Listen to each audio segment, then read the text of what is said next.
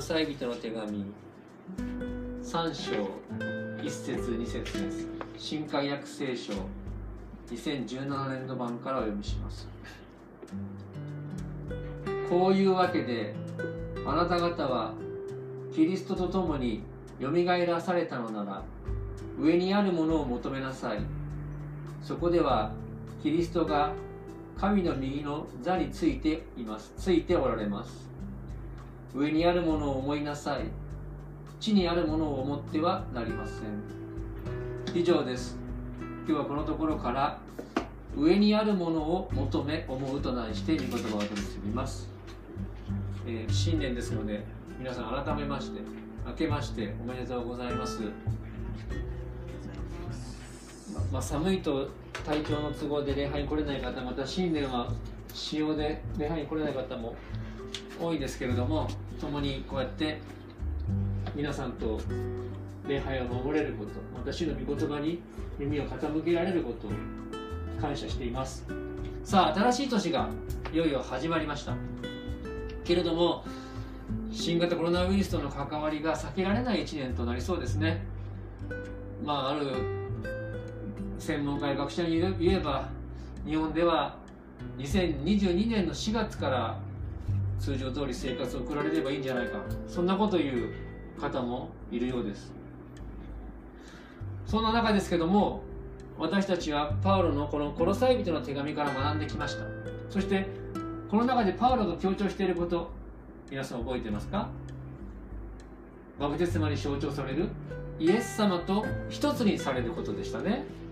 そして先週まで去年の末まで見てきたことはその中でもイエス様の死との結合。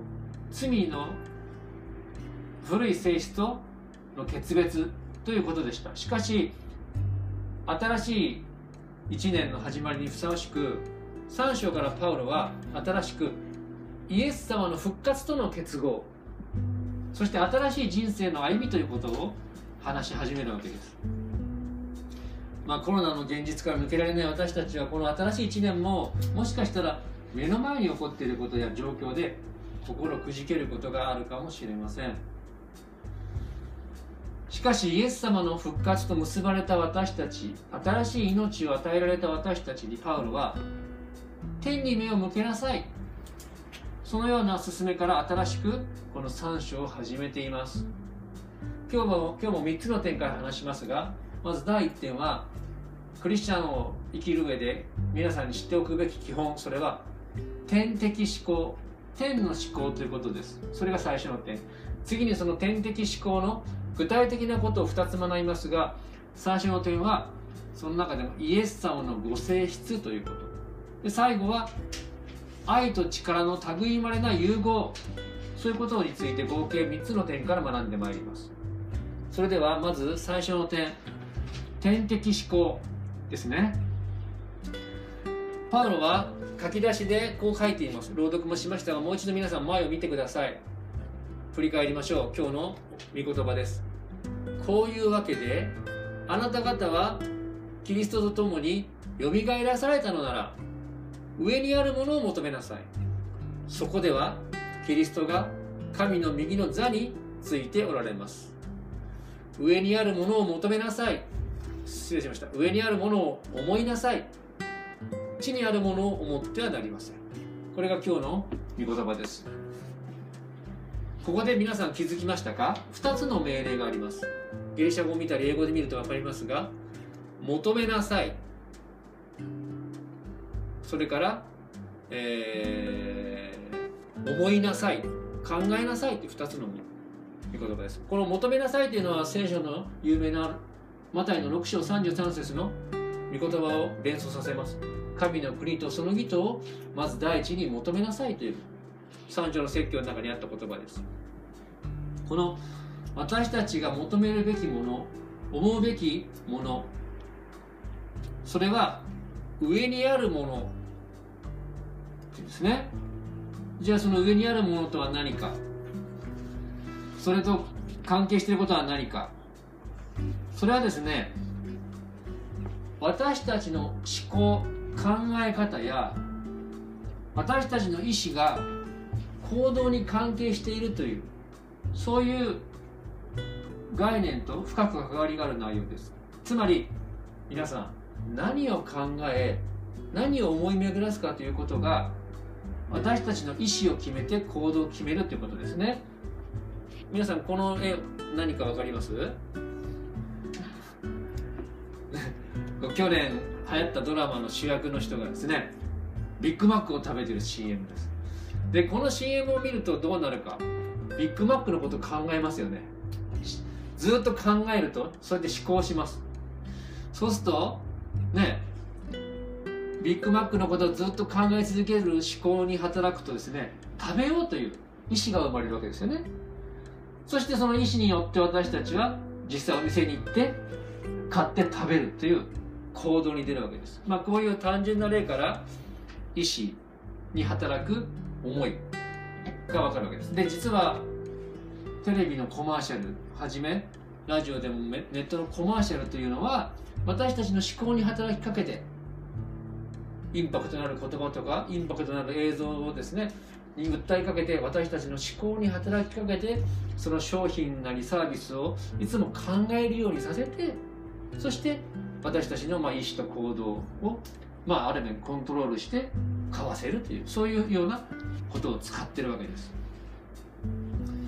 で実は今日のこのこの際の3章1節2節に関わることについてある学者はこう述べているんですね。前にちょっと記載しました。神の目的は真の人間を作り出すことだ。真の人間とは神に仕える思いと行動が一つになった人である。しかし多くのクリスチャンはその思いを神が意図していない場所に置いている。ですねこの3章の冒頭でパウロは大事な原則について語っています。それはですねこういう原則です。ちょっとこれはですこれはどういうことかってことと関係するんですけどもイエス様を信じた私たちは天的思考を持つべきである。天天国の天に敵はね目的の敵ですね。天的思考。実はこの天的思考っていうのはですね英語のキリスト教用語でよく使うヘブンリーマインドセットっていうのはね。そういうことの和訳和訳です。で実はこれはキリスト教を理解する上で非常に大事な言葉なので天的思考とかヘブンリーマインドセットという言葉を覚えててください。で実はこの天的思考ということが大事であってそのことを正しく教えるためにパウロは2節で反対の禁止の命令を語ってるわけですね。天にあるものを思いなさいと言いつつ地にあ地にね地にあるものを思ってはなりません。2節の締めくくりでこう言ってるわけです。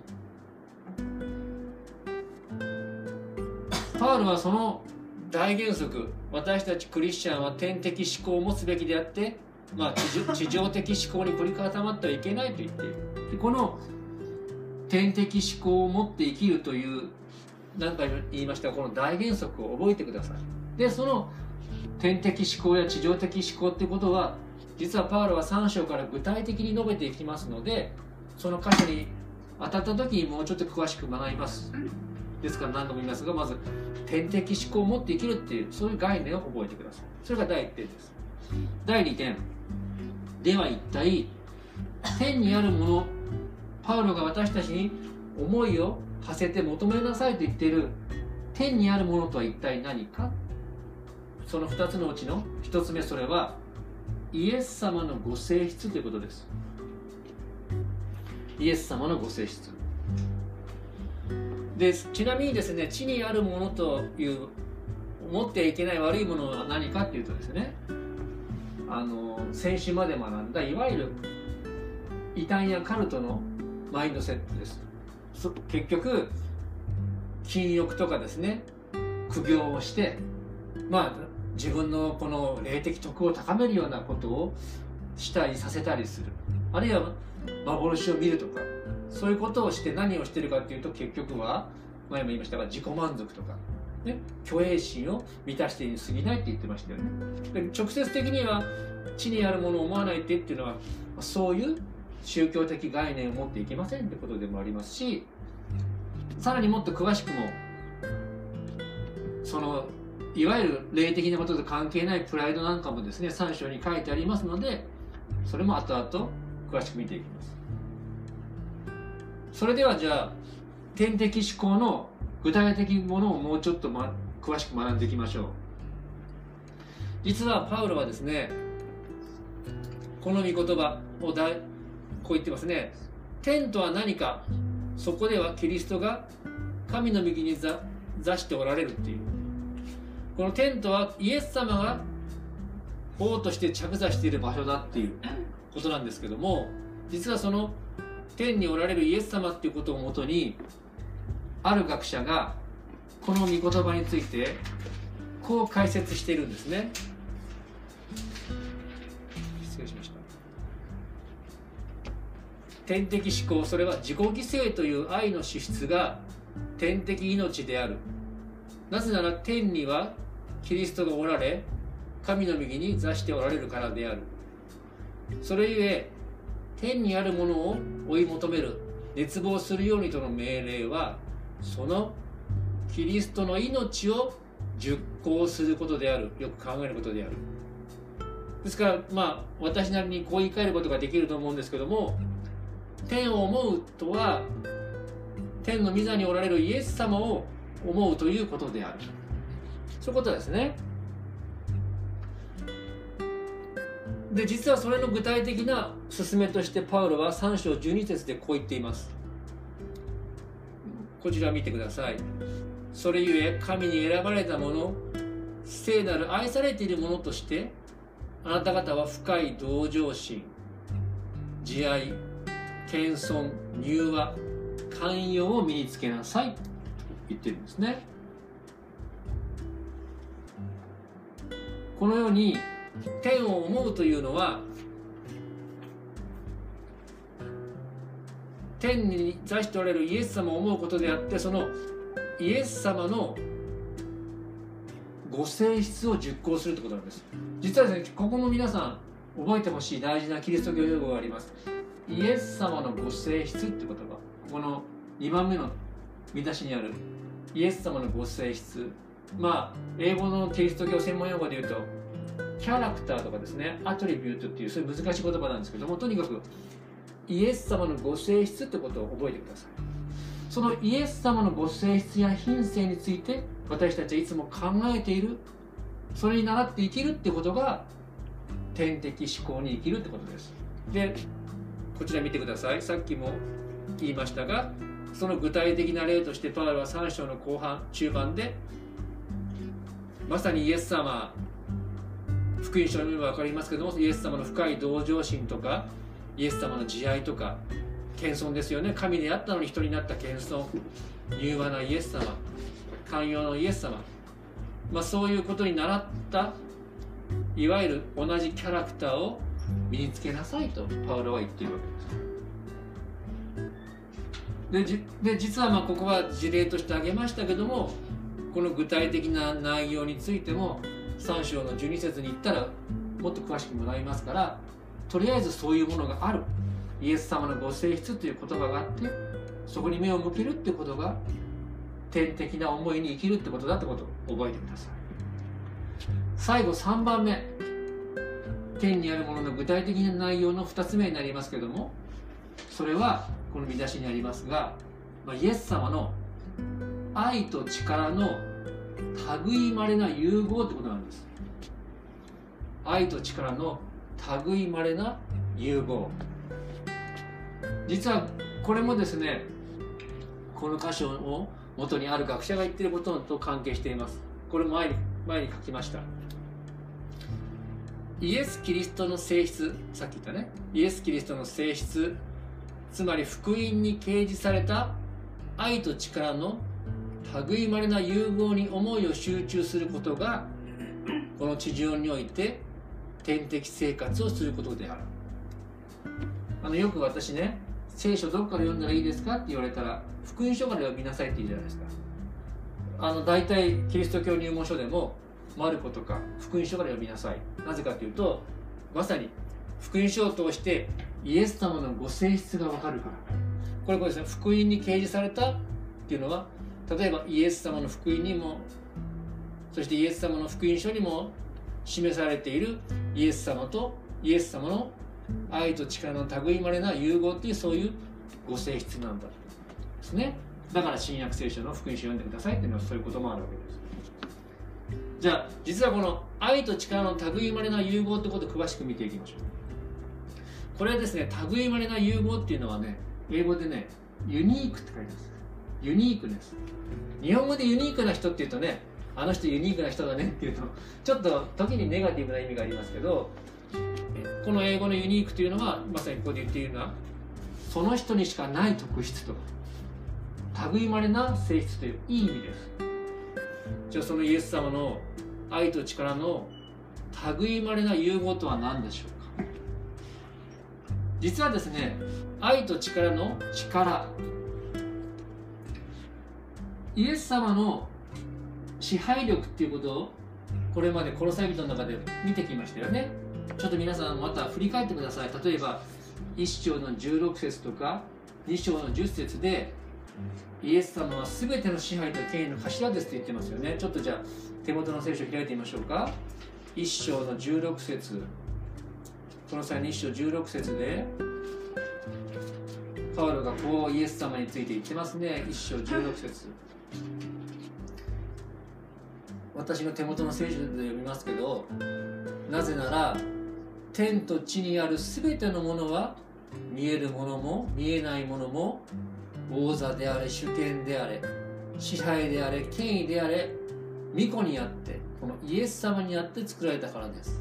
そして万物は巫女によって作られ巫女のために作られました、まあ、17節も言うと巫女は巫女イエス様は万物に先立って存在し万物は御子にあって成り立っています。でここからイエス様は全ての支配の頂点に立つ方ってことが分かりますよね。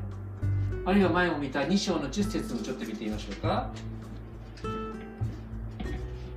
2章の10節でパウロはこう言っています。まあ2章の9節からも言ってみましょうか。キリストのうちにこそ神の満ち満ちたご性質が形をとって宿っています。あなた方はキリストにあって満たされているのです。ここですね。キリストは全ての支配と権威の頭です。こう言ってますよね。でまあもうちょっと言うとこの間見た2章の15節。イエス様はイエス様によって神はさまざまな支配と権威の武装を解除しそれらをキリストの凱旋の行列に捕虜として加えて晒し者にされました。って言ってますよね、まあ、ここ前も前も言いましたけどパウロは具体的に言いませんが当時あると言われていた何か霊的な力そういう霊的な力の権威があったとしても神様はイエス様にやってそのほら捕虜のようにね首をつながれて晒し者になる捕虜のようにそういうまあもし悪しき力とかがあればそれらはまあ敗北させられた。なぜならイエス様はそれに勝る主権者王だからだってことですよね、まあ、これが今4つほど見言葉参照しましたがそういうものを例えば家で黙想したりそれこそ思いを馳せるっていうのはそういですね。その聖書の言葉を頭の中で思い巡らすっていうことは天的な思考を養うことでもあるわけです。イエス様が力強い。で実はですねこの力という部分を考えてください。それにはですねネガティブな部分否定的な部分もありますね。いわゆる例えば今ほら新型コロナウイルスの感染防止一番成功している国ってどこって言われてます？お隣の？チャイナです。チャイナ。中国。なぜか。そこは独裁国家だからですよね。もう全員のスマホを国が見れるようにしたり全員の行動を把握できるように国が命令で決めてるわけじゃないですか。で病気になった人はいやおがなしにも隔離されて逃げ出せないようなバリゲートまで作っている。つまりこれやっぱり専門家も言いますが完全なる独裁国家であればコロナは完全に収束するって言ってるんです。でもそういうところで皆さん行きたいですか？嫌ですよね。なぜならば絶対的な権力者独裁者は等しい残念ながらですね苦しめる。そういう力を持って人々を苦しめる。それが常だからですよね。力の面力が必要であるということはこの面に今強調されます。一方ですねじゃあ愛と力のユニークな融合の愛の方を見ましょう、ね、イエス様は力がすごい。愛もすごい。でもイエス様は愛の統治者ですけどもでこの世界の統治者の中には愛に満ちている人がいるけれども実際の統治力がない場合があるかもしれません。優しくても支配力がないリーダー。実はですねあのこの方ですね。わかります？これ誰か。ジョー・バイデン。アメリカの次期大統領は慈愛に満ちた優しい大統領としてあるコメンテーターは癒し系の大統領として今ふさわしいって言うんです。なぜか。実は彼は20代で上院議員に初当選します。でも当選から1か月後ちょうど今の時期クリスマスの時期に家族で車で買い物に行きました。その車にトラックがぶつかって大事故になって実はバイデンさん奥さんが死にました。そして3人の子供のうちの娘さんがその事故で死にました。議員になって1ヶ月です。で辞めようと思ったんですね議員。でも民主党の重鎮が「いや君は有能だから残ってくれ」っつって残って議員生活を始めました。でバイデンさんどうしたかっていうと2人の息子さんが重症だったんですね。でその2人の息子さんを自分が面倒見ることを決意してその自分の地元からワシントンまで電車で通勤することしたんです。片道1時間半ですよ、ね、セレブがいることじゃないじゃないですか。でもその1時間半の通勤の中で彼何したかっていうと実はこのいわゆる市政の人々黒人の人も労働者の人も気楽に話したそうです。問題はどうしたんですかとか。そういう自分が悲しみあるにもかかわらず電車通勤の中でいわゆる一般の人の問題や悲しみに寄り添った。それが今の彼の素地になっているというですね。そして実は彼はですねそれだけじゃないんですね。オバマさんの就任時代に彼は副大統領になりましたよね。この人彼はジョー・バイデン。彼誰か知ってます？ジョーじゃなくてボーです。ボー・バイデンって言います。実は彼はおジョーさんが副大統領の時に司法長官ですね。デラウェア州。彼の地元の州のデラウェア州の司法長官だったんです。しかし彼が副大統領に就任中の2015年ボーさんは脳腫瘍で亡くなったんです。2015年。46歳です。あの事故の生き残りの2人のうちの1人です。その息子さんが46歳で亡くなった。副大統領。なおさら彼はその悲しみと痛みを知りましたですからそのように彼は身をもって人の苦しみと悲しみを知っているからまさにコロナの中にあるより多くの人々に寄り添えるというふさわしい大統領だっていう評判がありますけれども厳しい言い方をすると今まさに分断が進んだアメリカの中で彼の統治力に果たしてその力が何ていうか伴うのかってそういう疑問さえあるわけですよね。ですからここで言いたいことは人間はですねこの権力を権力を持って力を持って正しく統治することも難しいしたとえ愛を持って主権者とし主君として統治しても限界があるってことを言いたいわけですそこでイエス様の力と愛に満ちた類まれな融合っていうそのイエス様のご性質が注目されるわけです。聖書を読むとイエス様こそまさにこの愛と力に満ちておられる類いまれなお方です。復活しようとして今天に座しておられて力を持っておられる方。後に世界の全ての悪を正す権力者です。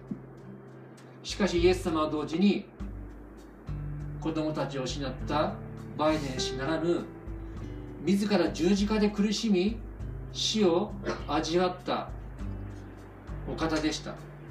そのような自ら苦しみを経験された方として聖書ではイエス様についてこう述べています。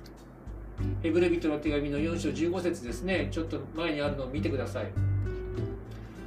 私たちの大祭司は大祭司っていうのは生贄を生贄を捧げるユダヤ教の祭司です。イエス様は自分の体を生贄としたということで大祭司と言われ例えられています。その私たちの大祭司は私たちの弱さに同情できない方ではありません。罪は犯されませんでしたが全ての点で弱さにおいて痛みにおいて私たちと同じように試みをあわれたのです。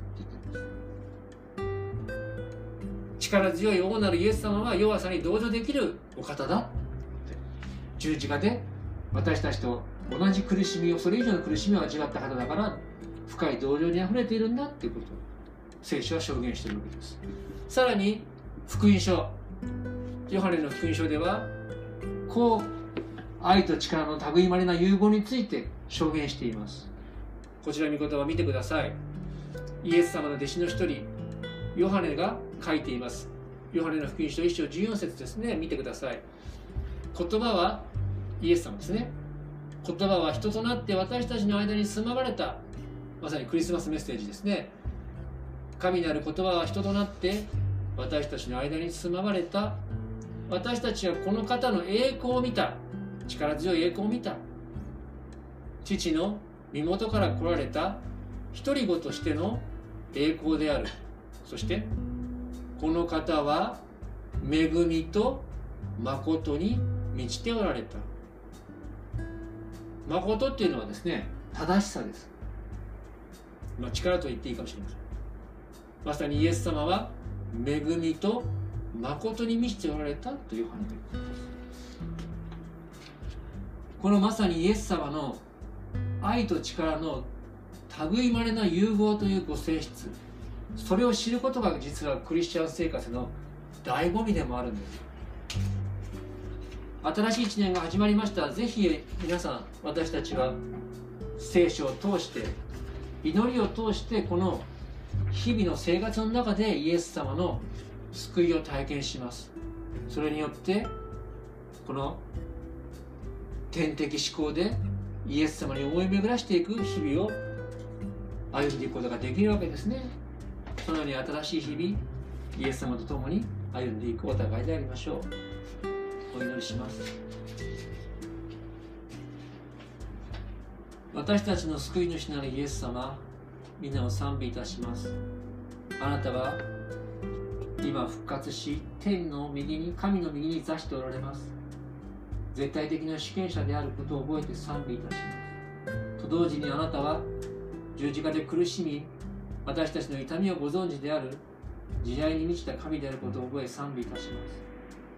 私たちの目の前には地上的な現実やまた失望が訪れることがあるかもしれません。しかしそのような時にこそ聖書の中で祈りを通して日々のあなたとの出会いを通して天におられるイエス様に思いを巡らしまたあなたの救いを類いまれなあなたの素晴らしいご性質を味わう一年となることができるようにどうか導いてください。